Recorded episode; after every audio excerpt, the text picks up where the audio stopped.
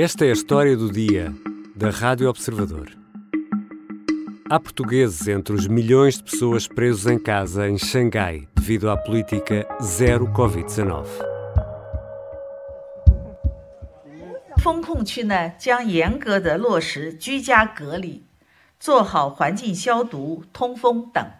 Hu Qianyu, é uma das responsáveis pela Comissão de Saúde Municipal de Xangai. Num briefing diário, explica que os habitantes da cidade nas áreas de maior risco de Covid-19 devem cumprir o dever de confinamento à risca.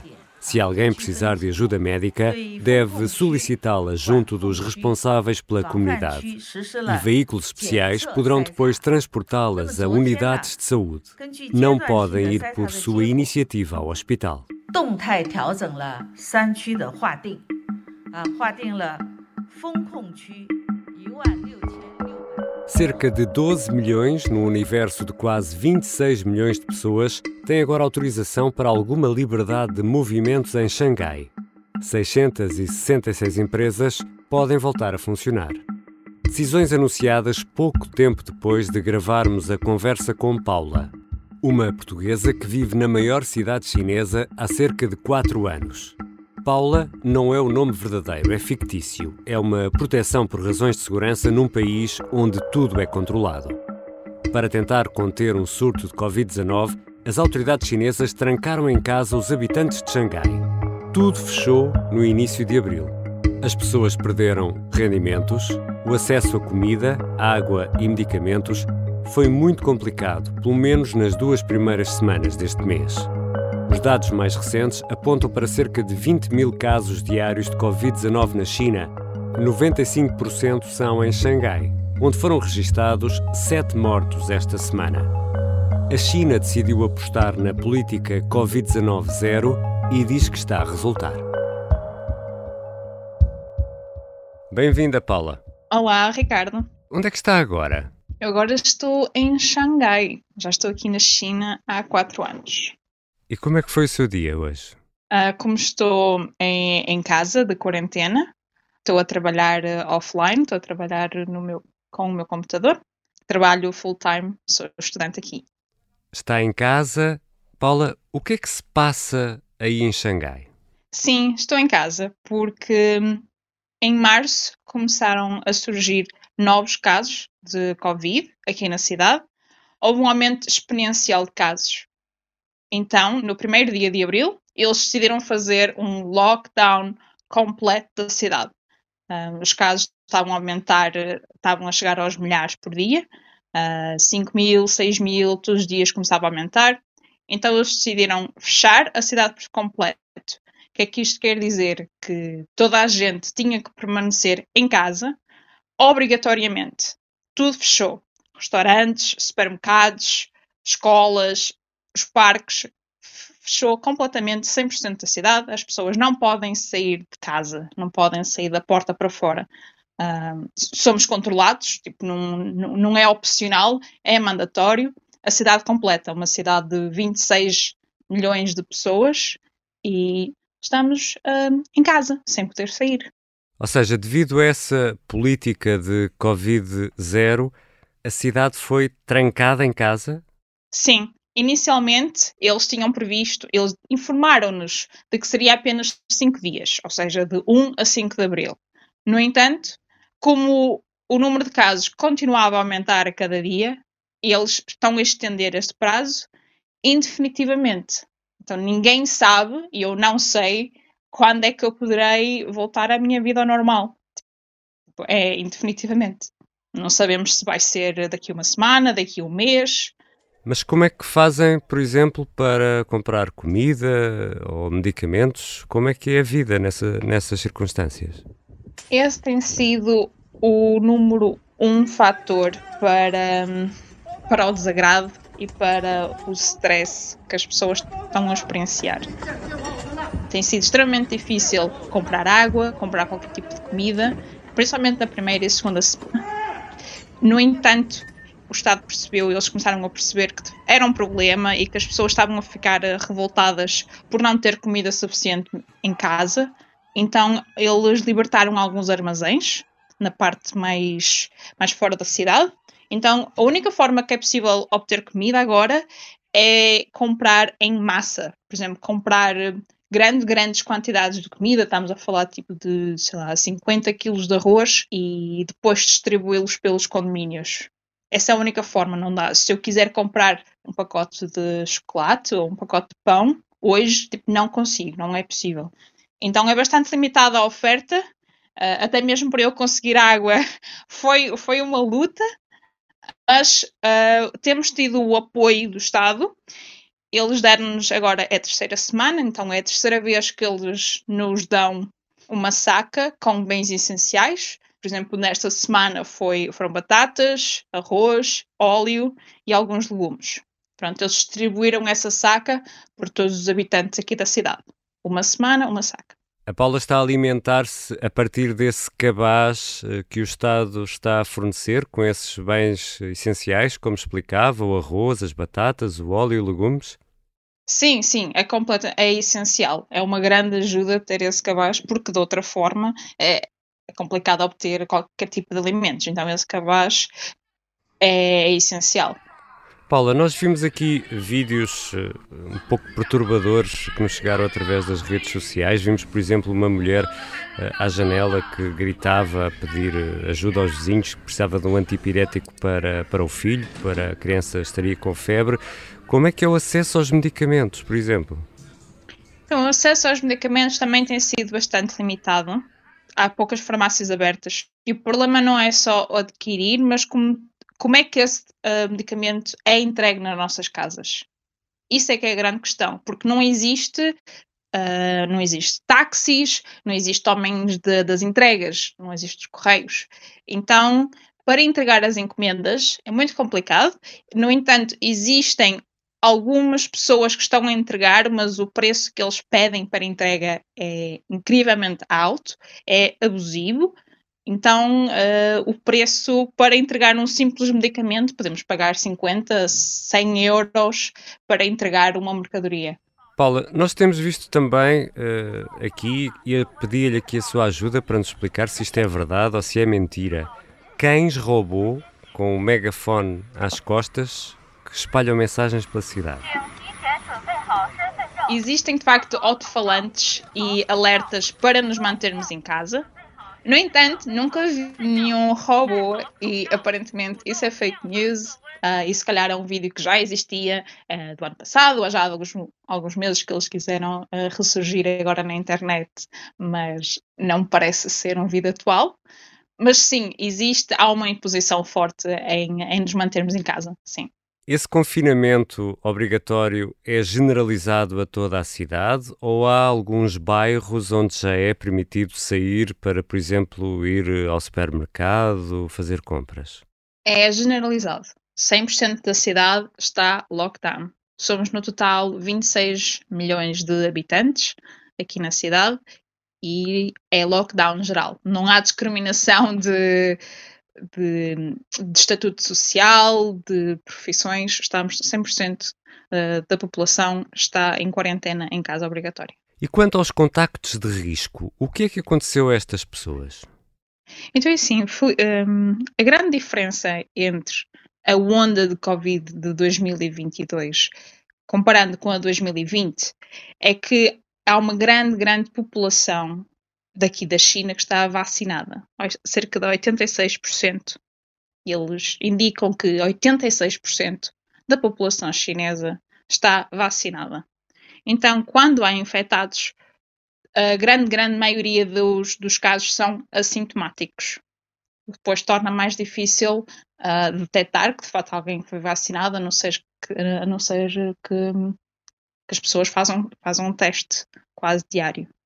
O que está a acontecer agora é que se um prédio ou um condomínio uh, não tiver nenhum caso positivo num espaço de 14 dias, as pessoas, os residentes desse condomínio, estão permitidos a sair à rua, mas só podem andar naquela rua.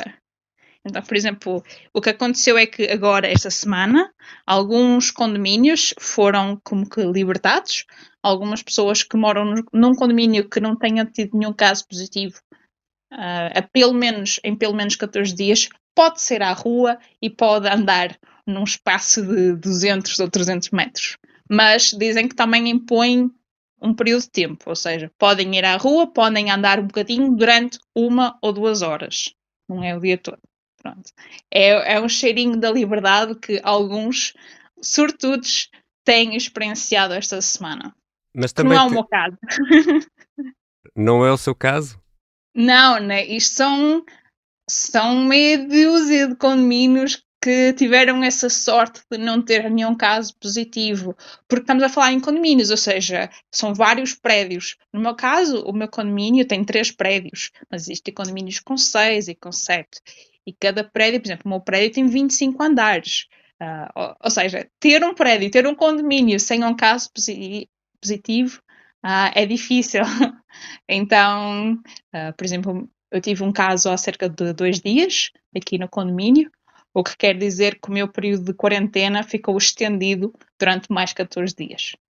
Só porque o meu vizinho do outro prédio deu positivo, eu vou ter que ficar mais 14 dias. E esses testes são feitos como? Dia sim, dia não. Uh, ainda hoje fiz. Em casa? É, vem, sim, vem aqui à porta, mesmo para a porta aqui do apartamento, pessoal médico, fazer o teste. É dia sim, dia não, que eles vêm aqui. Mas também vimos imagens de uns centros eh, onde estão doentes de Covid que depois saem em autocarros. Que centros são esses, eh, Paula? Então, se caso alguém uh, tenha sido detectado como positivo para a Covid, o que acontece é que não só essa pessoa, como também os que são considerados close contact, as pessoas que estão diretamente relacionadas com eles, são direcionados para um centro um, de quarentena, vá, vamos chamar assim. E vão ficar nesse centro de quarentena durante 14 dias. Que locais são esses? Pode ser qualquer local que eles acham que é apropriado para acomodar pessoas durante 14 dias. Pode ser um hotel, pode ser uma expo, pode ser. Uh, eu vi umas notícias recentemente em que eles converteram uma piscina pública no centro de quarentena, como aquilo tem chuveiros, eles só improvisaram umas, umas camas e, e agora estão lá pessoas. Um, têm que ficar durante 14 dias fazendo testes, fazem testes de, para ver se ainda têm Covid todos os dias e se derem dois testes negativos, estão libertados. Ou seja, qualquer edifício, qualquer compound que eles acham que, que dá para acomodar um grande volume de pessoas. Claro que as condições vai variar e ninguém sabe para onde é que vai ser direcionado. É uma questão de sorte. Em relação à atividade económica, nós temos aqui notícia que algumas fábricas já retomaram a atividade. Como é que está a atividade económica em Xangai, sendo que Xangai é uh, um dos portos, ou se calhar o porto mais importante do mundo. A cidade fechou. E o problema das pessoas não é só o ter fechado, é o ter fechado indefinitivamente. Não existe uma data para retomar, retomar a vida normal. Então, quem tem negócios, principalmente quem tem uh, funcionários e tem que lhes pagar as contas, tem que lhes pagar os ordenados, como normalmente deviam ser, ter um negócio fechado indefinitivamente é complicado. Pelo que eu ouvi dizer, aqui não existe qualquer tipo de apoio financeiro por parte do Estado para um, pequenas ou médias empresas. O que faz com que hum, haja muita gente mais revoltada, ansiosa e tem causado hum, muita angústia na, na população chinesa por esta situação que está a passar muitos negócios, milhares de empresas fecharam desde 2019.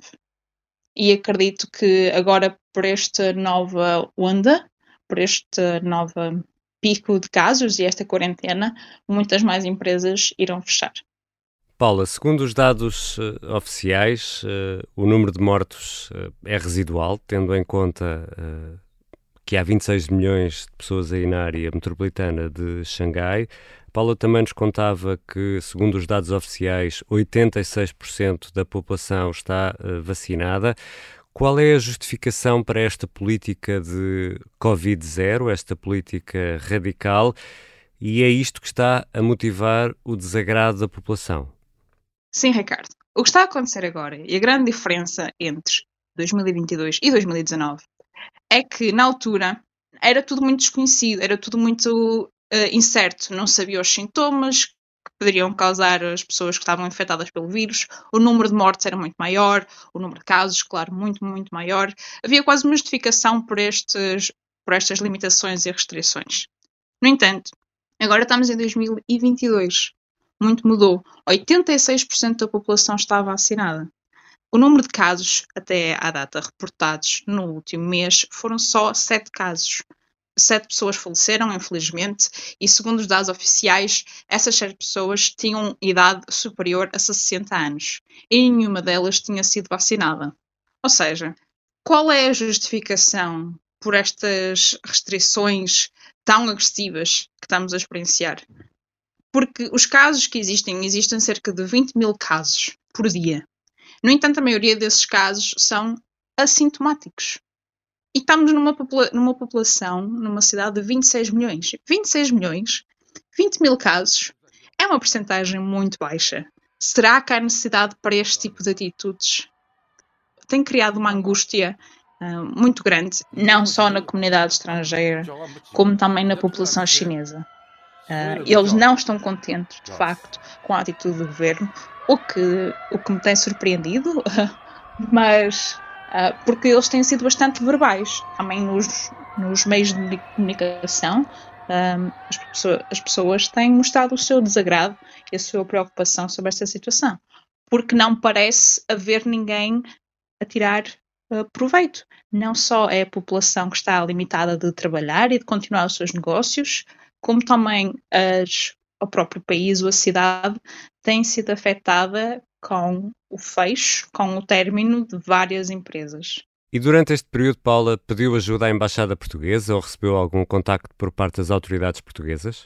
Então, assim, nós temos visto que existem várias embaixadas, como a Embaixada Americana e a Embaixada de, da Itália, que têm providenciado bens essenciais e água para a sua população. Então, vários membros da comunidade portuguesa um, requisitaram ou perguntaram se ao consulado, à embaixada portuguesa aqui em Xangai, se eles iam uh, nos ajudar de alguma forma. Mas até à data não recebemos qualquer tipo de apoio. Obrigado, Paula. De nada. Obrigada, Ricardo.